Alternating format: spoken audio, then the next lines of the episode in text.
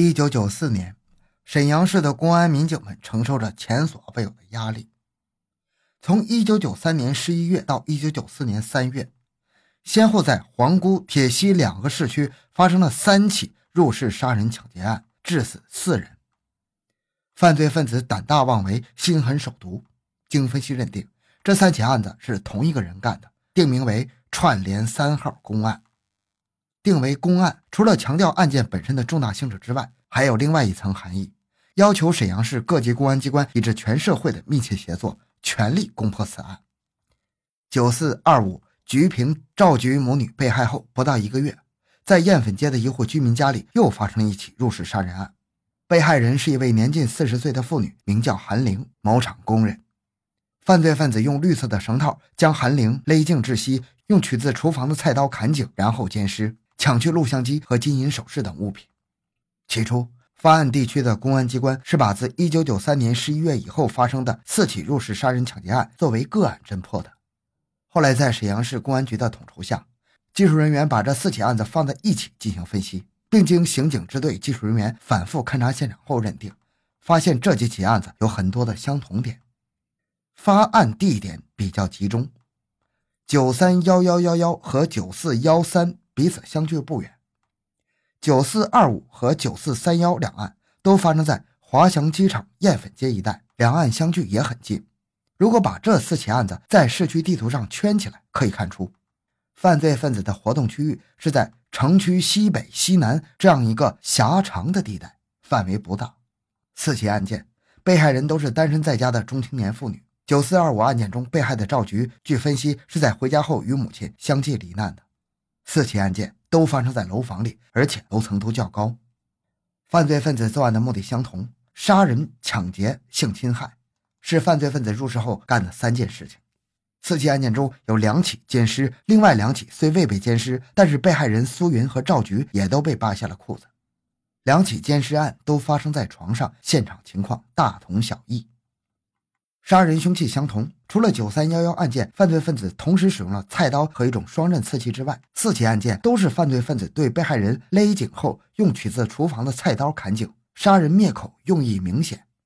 值得注意的是，在后两起案件中，犯罪分子都使用了崭新的绿色绳子勒颈，并遗留在现场。侵入室内的方法相同，四起案件中门锁都无一损坏。犯罪分子用欺骗的伎俩使被害人开门后入室作案的可能性很大，杀人狂魔又露面了。四月二十一日午后三点，住在镇运小区一号楼韩文芬正在家中闲坐，忽听到外面有人敲门。韩文芬从某印刷厂退休之后，终日在家，难得有人到他这里来，他赶忙走到门口问：“谁呀？”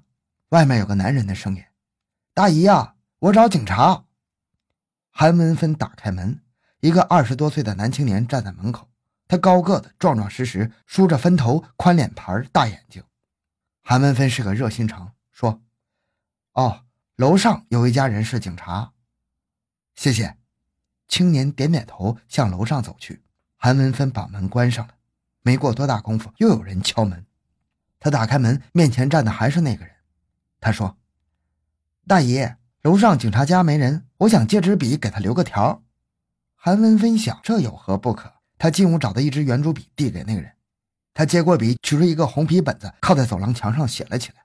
韩文芬不能总开着门呢，于是就把门关上了。功夫不大，男青年敲门还笔，然后说：“大爷，你家有水没？我挺渴的。”韩文芬回屋端了一碗自来水，男青年几口就喝光了。还碗时，男青年进了屋。韩文芬问。你找警察有事儿啊？我妈死了。男青年说，脸上显得很是悲戚。至于母亲死了找警察有什么关系，他没说。韩文芬也没再问。男青年要往外走，韩文芬跟在他身后送他。快走到门边的时候，突然，男青年猛地转过身来，刚才还一会儿微笑一会儿悲戚的脸，一下子变得狰狞可怕，伸出两只铁钳般的大手，把韩文芬的脖子紧紧掐住，并将他按倒在地，然后从衣兜里掏出一条。绿色的绳子勒住了他的脖子，这一连串的动作做得那么迅速而熟练，韩文芬脑子还没反应过来，刚喊了半句，就已经感到了可怕的窒息，两眼金花乱冒。如果不是侥幸，韩文芬无疑会成为命丧杀人狂魔之手的第六个人。就在这千钧一发之际，从里屋跑出一个二十多岁的青年，他是韩文芬的儿子李祥。刚才母亲和那个人的对话，他在里屋听得清清楚楚，但是懒得出来看。后来听见母亲惊悸的喊一声，紧接着就是什么倒地的声音，他意识到了什么，抓起母亲锻炼身体用的塑料宝剑，冲出来劈向那个歹徒。歹徒没料到里屋还有一个人，赶紧松了手，推开门就往楼下飞逃，边跑边大声呼叫：“杀人了！杀人了！”等李强追到楼下，他已经不见了踪影。李强急着回去看母亲，就没再追。事后人们议论说，那个犯罪分子真够鬼的，他一会儿借笔，一会儿喝水，实际上是在暗暗观察屋里除了韩文芬外还有没有人。因为李强没有露面，他才犯了判断上的错误。逃跑时，他高喊“杀人了”，是为了把别人的注意力引向后面追赶他的人，以便逃脱。遗憾的是，母子俩没有报案，否则他们将给公安民警提供一些关于歹徒体貌特征等很宝贵的线索。因为直到这时候，他们是活着面对面看到那个杀人狂魔真面目的两个人。小潘骑着一辆崭新的山地自行车来到曲金桥的家。屈金桥在有线电视台工作，比小潘小三岁。小潘是在舞厅里认识他的。小潘这次来找屈金桥不是头一回了。一九九三年十一月，小潘打传呼约屈金桥见面。小潘说：“我刚从大连回来，带回一台松下牌的录像机，挺便宜的，你要不买下来？”屈金桥看了看机器，有八成新，就问哪儿来的。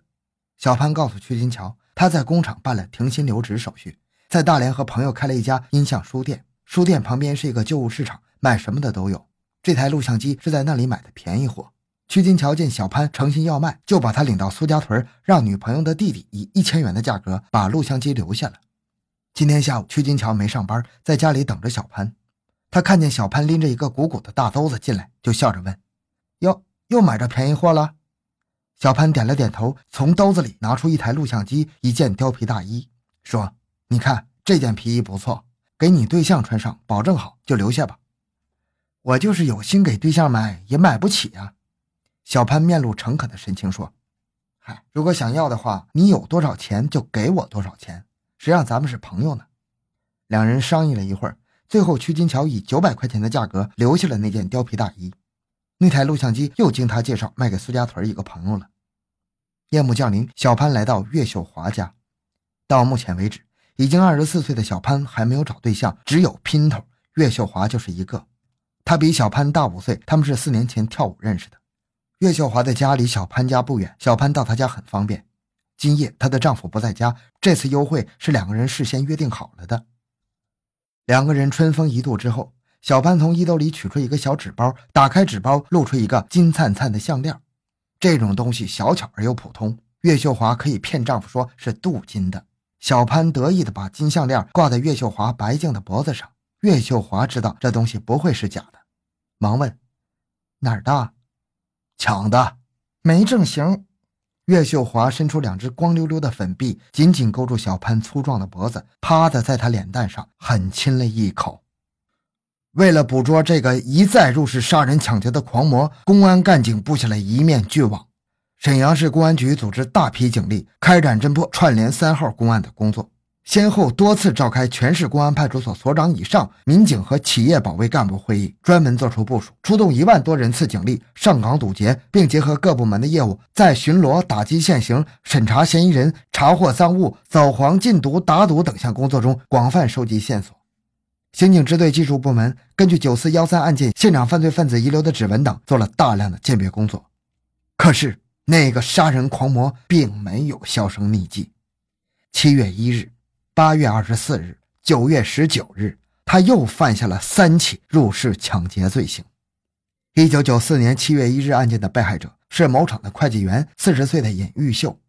尹玉秀被犯罪分子用绿色绳子勒颈，然后用菜刀砍颈，家中两百元现金及金项链、金手链、金戒指、金耳环被劫。技术人员从现场提取了一枚足印，认定是犯罪分子遗留的。八月二十四日案件的被害人白德之，四十六岁。被害人被奸尸，犯罪分子劫去金戒指、金项链等物。九月十九日，案件被害人陈玉文，三十八岁，被犯罪分子用绿色绳子勒颈而死，被奸尸抢走价值近万元的黄金首饰。绳套，又是绿色绳套，还有取自厨房的菜刀。刑侦技术人员面对这两种凶器，好像看到那个犯罪分子气焰嚣张地说：“看吧，这又是我干的。”稍加分析就可以得出结论。上述三起杀人抢劫案还是那个杀人狂魔所为。专案组的侦查员们注意到，从九三幺幺幺幺到九四九幺九这八起案子，杀人狂魔大致平均每一个月干一起案子。难道这里有什么规律性的东西？不好了，咱们这出了一个入室杀人狂魔！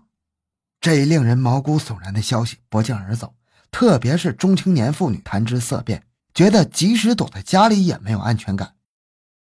把压力变成动力，不侦破串联三号，绝不收兵。在这个口号下，全市公安干警怀着对犯罪分子的强烈义愤，同仇敌忾，立下军令状，投入到之后的侦破工作之中。